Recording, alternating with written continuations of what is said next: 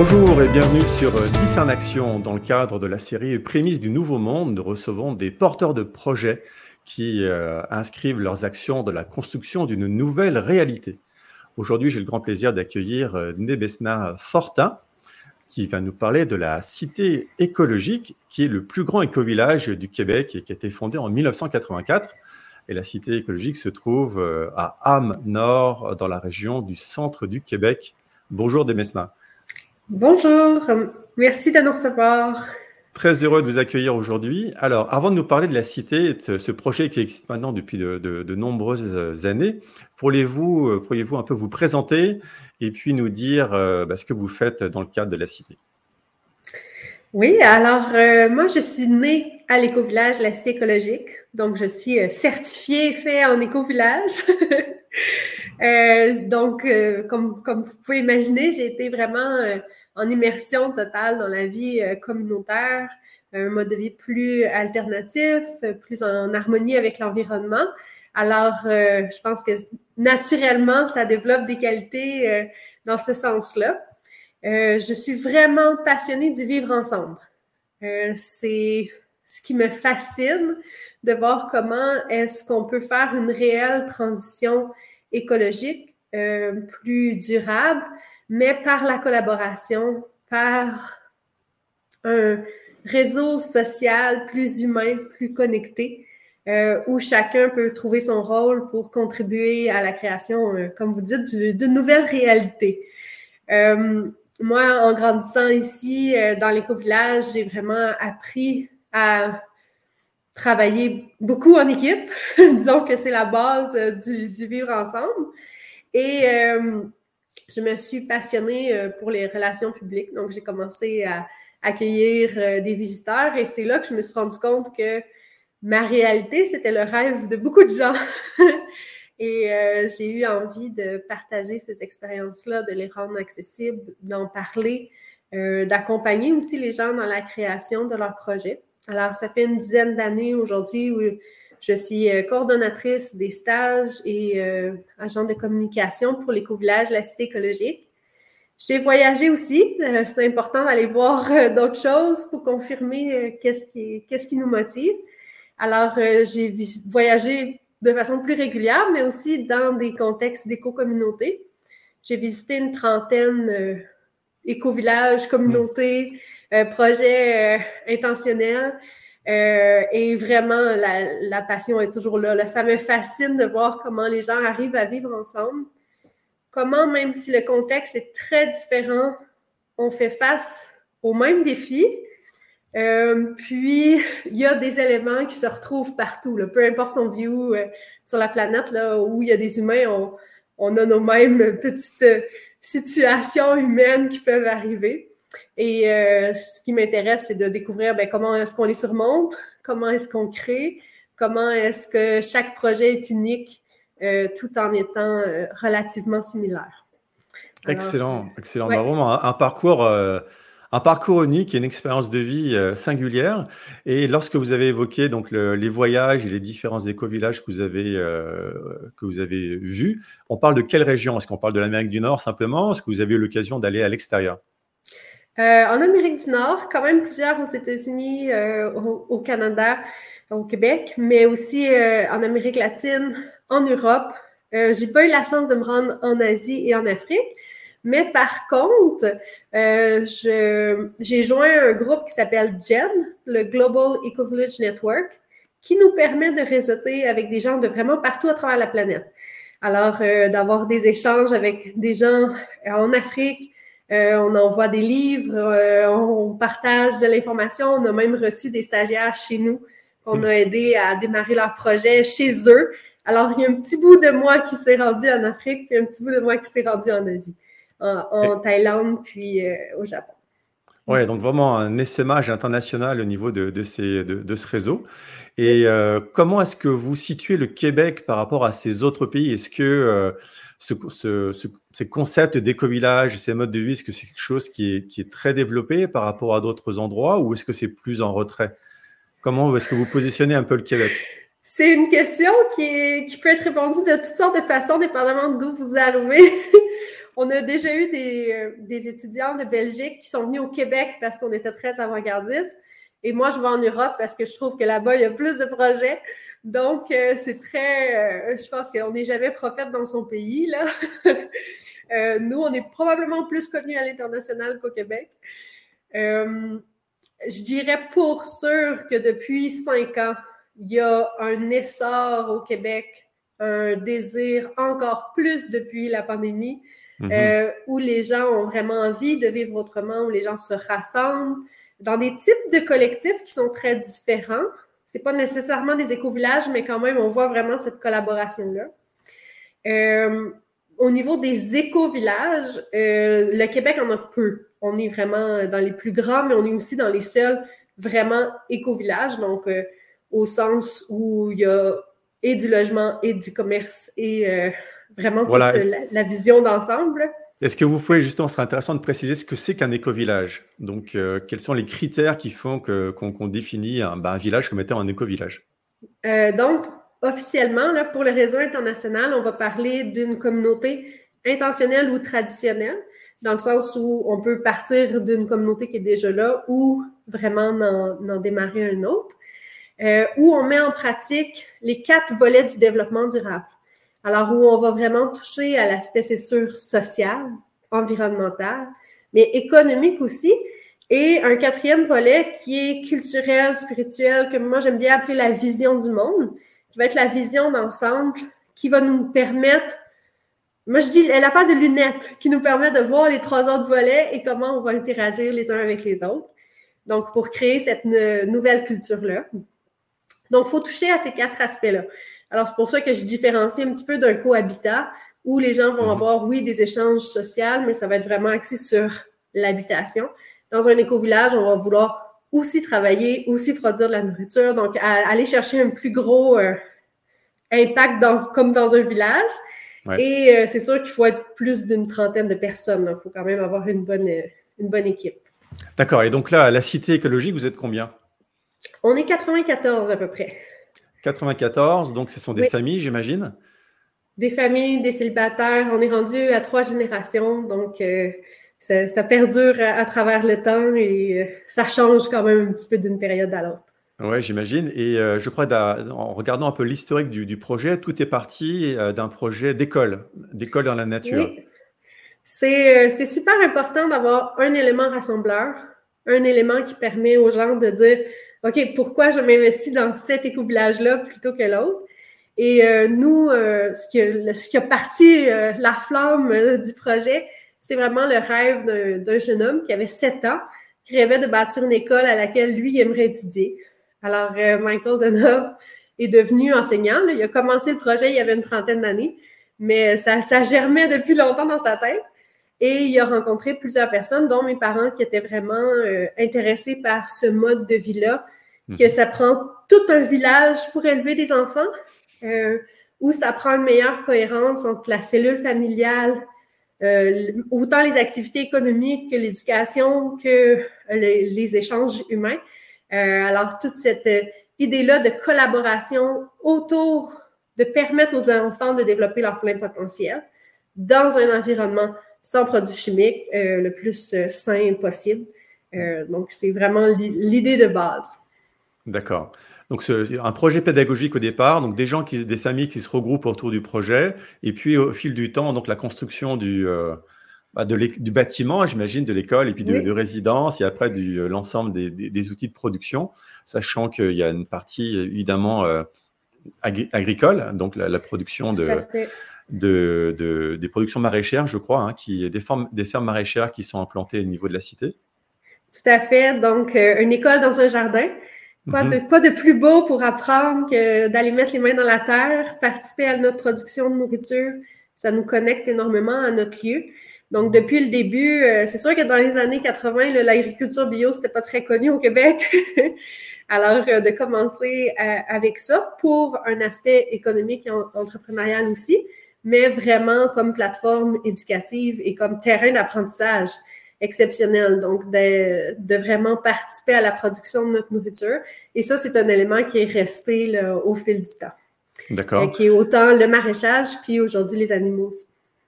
Ok, super. Donc là, les, donc les enfants qui vont à l'école euh, suivent le programme de l'éducation euh, comme les autres petits Québécois, j'imagine. Oui. Et en plus, vous avez intégré dans le cursus donc euh, une application dans la vie collective avec les différentes tâches qui y sont consacrées.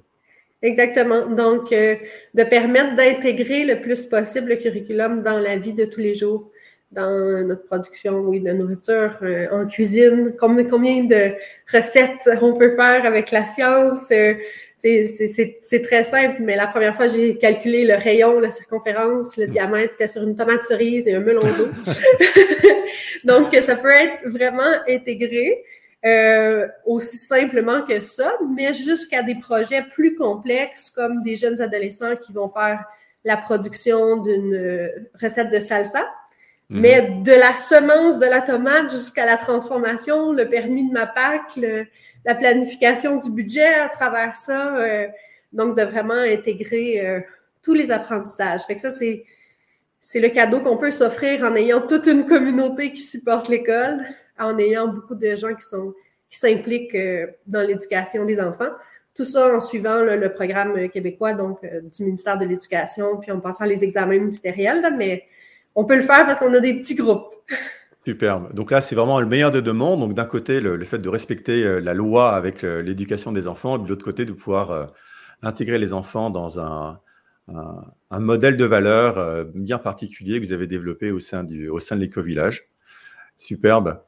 Et donc en termes de sur les aspects plus agricoles, alimentaires, énergétiques, est-ce que l'éco-village est autonome? Est-ce que vous êtes capable de fonctionner en autarcie par rapport à vos besoins alimentaires et à vos besoins énergétiques, par exemple? Euh, au-delà de ça, je dirais qu'on est 100% autonome financièrement, ce qui est mhm. quand même particulier parce qu'il faut, faut, en parler, parce que dans les éco-villages, il y a une tendance à dire que l'économie, on veut s'en dissocier ou on veut faire d'autres systèmes, mais nous, on a vraiment opté pour l'idée de générer tous les emplois pour les membres et pour des gens de la région. Euh, pour avoir cette autonomie-là au niveau de nos projets, de vraiment se permettre de dire on n'attend aucune subvention ou aucun don pour dire on bâtit ce qu'on veut faire. Mm-hmm. Alors euh, oui, sur le site Internet, vous avez une section entreprise. On a à peu près 80 emplois sur le site même de l'éco-village. Euh, donc ça, c'est quand même, pour moi, c'est important de le mentionner dans l'autonomie. mais bon, c'est sûr, l'alimentation, c'est plus à la mode in de dire d'être euh, autonome. On est au Québec, il ne faut pas l'oublier, là, il y a une réalité euh, climatique. Par contre, on a une, très, très grande autonomie au niveau de tout ce qui est légumes. Euh, donc, je dirais qu'un bon 90% en été, ça va descendre peut-être à 70% en hiver. très, on est très heureux depuis quelques années, on a une mhm. serre solaire passive, donc sans aucun coût de chauffage, on produit à l'année notre propre verdure. Mhm. Donc ça, c'est génial. On est en train de travailler aussi un système de serre euh, chauffée, mais euh, à peine pour permettre de produire encore là plus de verdure pour les membres de l'éco-village, mais aussi pour la région. On trouve ça hmm. important de, contribuer. Euh, on va avoir après ça quand même des fruits sur place, certains grains. Euh, c'est sûr qu'à 90 personnes, être autonome, exemple en céréales, en blé, ça demanderait énormément de champs, d'équipements, tout ça. Donc, on va plutôt favoriser euh, des échanges avec la région. D'accord. Donc, encourager des produits euh, locaux, des producteurs du coin. ce qu'on est autonome maintenant depuis quelques années, c'est les œufs, le fromage, euh, on a notre lait, donc on a nos vaches et nos chèvres qui sont bien heureuses dans le champ et euh, qui nous permettent de transformer euh, des produits animaux aussi. on continue là, à, développer le volet autonomie. Au Québec, on a l'hydroélectricité. Mm-hmm. Donc, au niveau énergétique, c'est sûr que c'est quand même une source d'énergie qui est quand même durable. Mm-hmm. par contre, on développe des systèmes alternatifs comme biomasse pour euh, les bâtiments communautaires, pour être sûr qu'on ait du chauffage là, en, hiver, euh, si, si, jamais, euh, quand, quand, quand l'énergie coupe. D'accord, ok. Très bien. Ouais, bah ça c'est vraiment, je trouve ça vraiment impressionnant. Donc non seulement bah, vous parvenez à fonctionner, je dirais, à subvenir à, vos, à, vos, besoins internes, mais vous avez également des interactions et puis des échanges forts avec la région autour, tout autour. Donc, en étant capable d'offrir donc plusieurs, plusieurs biens et services à travers les, différentes entreprises qui, composent, qui composent le village.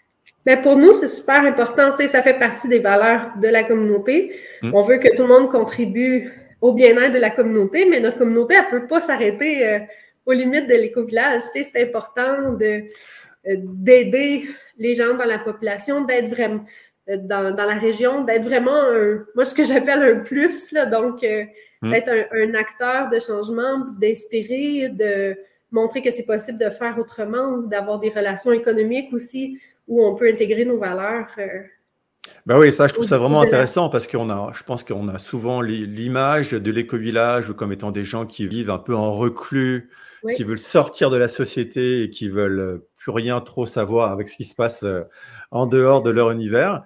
Et, là, vous, vous, démontrez vraiment le contraire. Donc, vous, avez, vous êtes capable à la fois de développer un mode de vie, des valeurs donc, qui, sont propres et qui correspondent au choix des gens qui y participent, mais sans être coupé du monde, au contraire en étant intégré à la communauté et puis en étant un, acteur important de cette communauté au niveau de la région.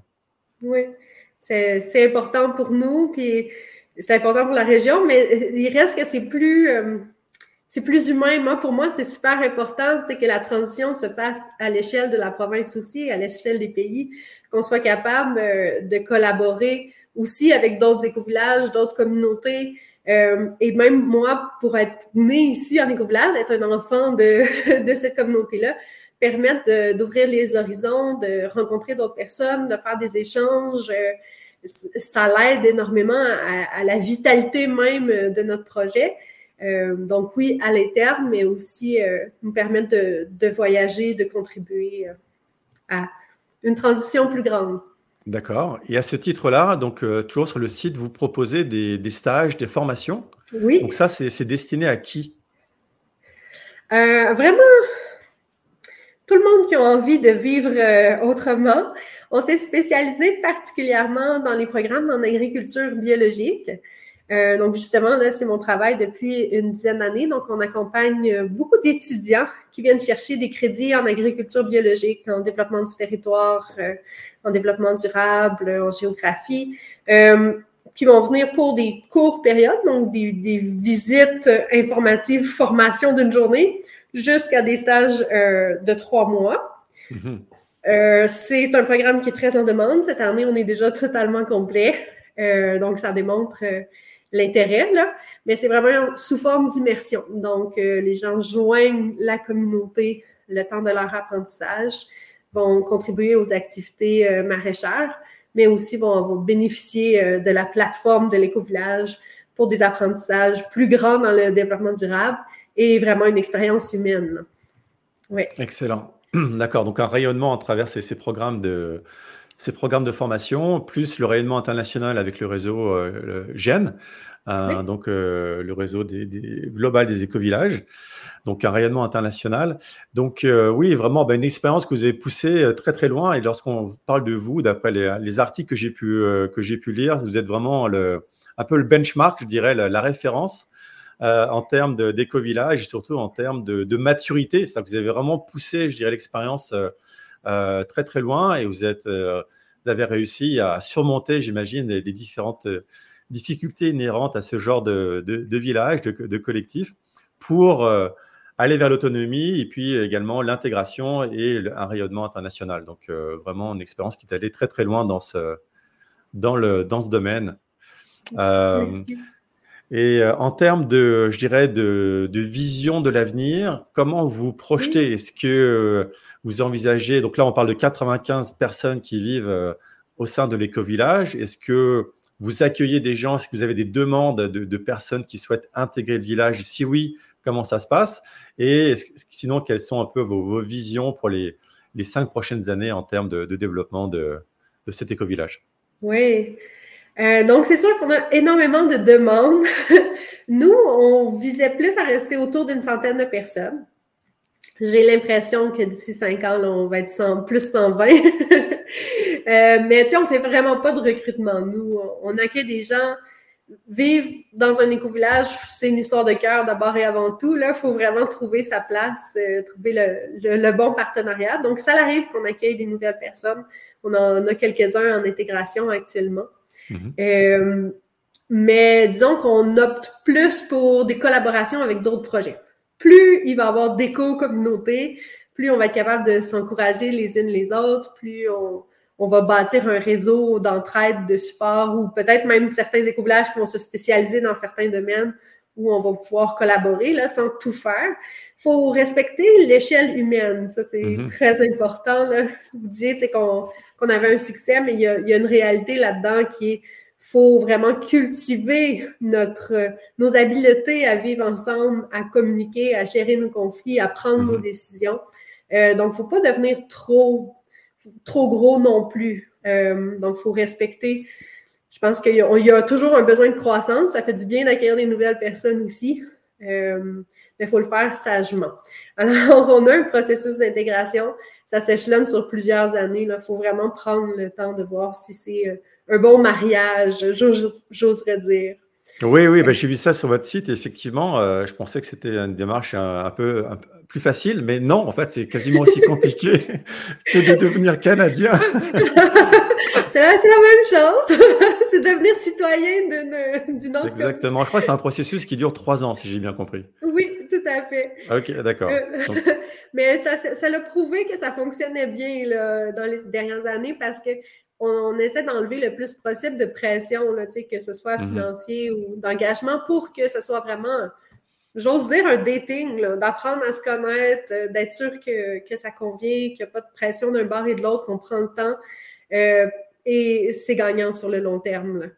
Euh, donc, c'est ça. Ça, ça arrive qu'on accueille déjà, mais dans nos, nos visions d'avenir, c'est ça. On veut en accueillir quelques-uns euh, faire plus de collaboration avec d'autres éco-villages et bien sûr continuer euh, à développer notre autonomie euh, sur le site.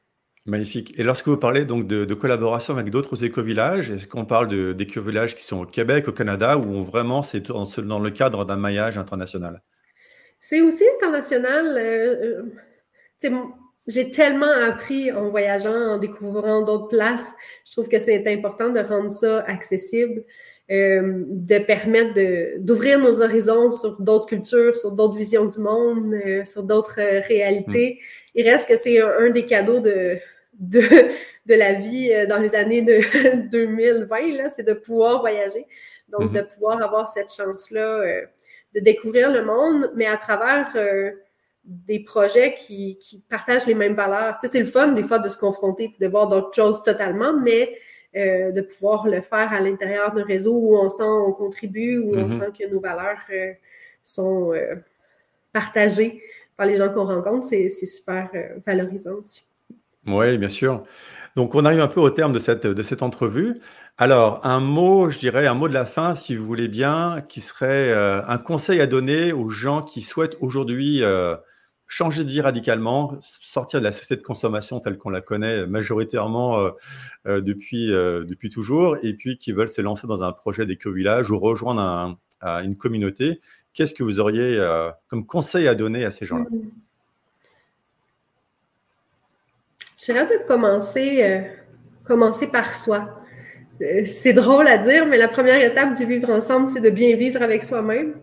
Euh, c'est un des cadeaux qu'on a eu du confinement, prendre le temps d'être soi avec soi. Euh, plus on va apprendre à se connaître, plus on va être capable de, découvrir c'est quoi nous nos talents, c'est quoi nous notre spécificité en tant qu'être humain, plus on peut contribuer à un projet collectif. Euh, plus on respecte nos limites et celles des autres, plus on est capable de trouver un terrain d'entente. Euh, pour moi, la transition doit se faire vraiment par un changement de culture, par un changement de, de vision du monde.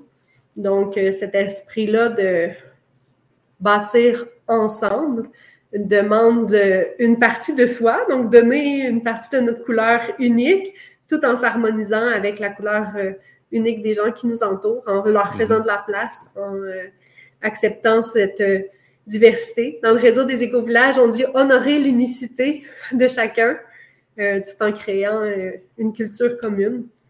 Alors, euh, je pense que c'est ça. La première étape, c'est vraiment de commencer par soi. Puis après ça, de regarder la communauté immédiate. On est on vit tous dans une communauté, elle n'est pas mm. nécessairement intentionnelle, mais il y a des gens qui partagent notre vie au, relativement au quotidien ou au moins à, toutes les semaines. Alors, en ouvrant le dialogue, en prenant le temps d'apprendre à les connaître, euh, écouter, prendre le temps d'écouter les gens qui nous entourent, euh, c'est comme ça qu'on commence un, dialogue pour amener un changement dans la culture, pour amener une meilleure collaboration, les gens sont beaucoup plus ouverts qu'on pense. Donc, des fois, de prendre le temps de, de parler, d'écouter les projets des gens qui nous entourent, bien, on peut euh, trouver des belles affinités, des, des beaux mhm. projets qu'on peut contribuer ensemble. Des paroles remplies de sagesse, en tout cas, oui. Euh, effectivement, oui, je pense qu'on a, on a tendance à vouloir trouver euh, parfois des solutions à l'extérieur de soi-même, et puis en se disant mm. que les, toutes les solutions à nos problèmes vont se retrouver dans une communauté ou dans un endroit particulier. Mais euh, finalement, je pense que souvent on y amène ce que l'on est. Et euh, j'aime beaucoup votre, euh, votre conseil qui est de dire bah, commençons, commençons par soi-même, commençons par savoir qui on est, ce que l'on veut véritablement dans la vie, avant de se lancer corps et âme dans une aventure en espérant que ce soit les autres qui nous, qui nous apportent toutes, les, toutes les réponses et toutes les solutions. Vous avez tellement raison. On amène nos défis avec nous, hein. Même si mm. on, se trouve dans une communauté, ces situations-là vont même être peut-être intensifiées par la proximité. Donc, il euh, faut, se gérer soi-même. Excellent. Ben, écoutez, on pourrait parler des heures. C'est vraiment un sujet qui est passionnant. Et puis, euh, visiblement, vous avez une expérience extraordinaire dans, dans, cette, dans ce vécu et puis dans le développement de ces, de ces projets-là. Malheureusement, on a, on, a, on a un peu limité par le temps aujourd'hui. Mais en tout cas, je vous remercie infiniment pour ce, témoignage. C'était vraiment très, très intéressant. Et puis, j'espère qu'on a l'occasion de, développer euh, éventuellement euh, d'autres, euh, le, sujet à travers d'autres entrevues. Merci beaucoup. C'était un plaisir. Merci beaucoup.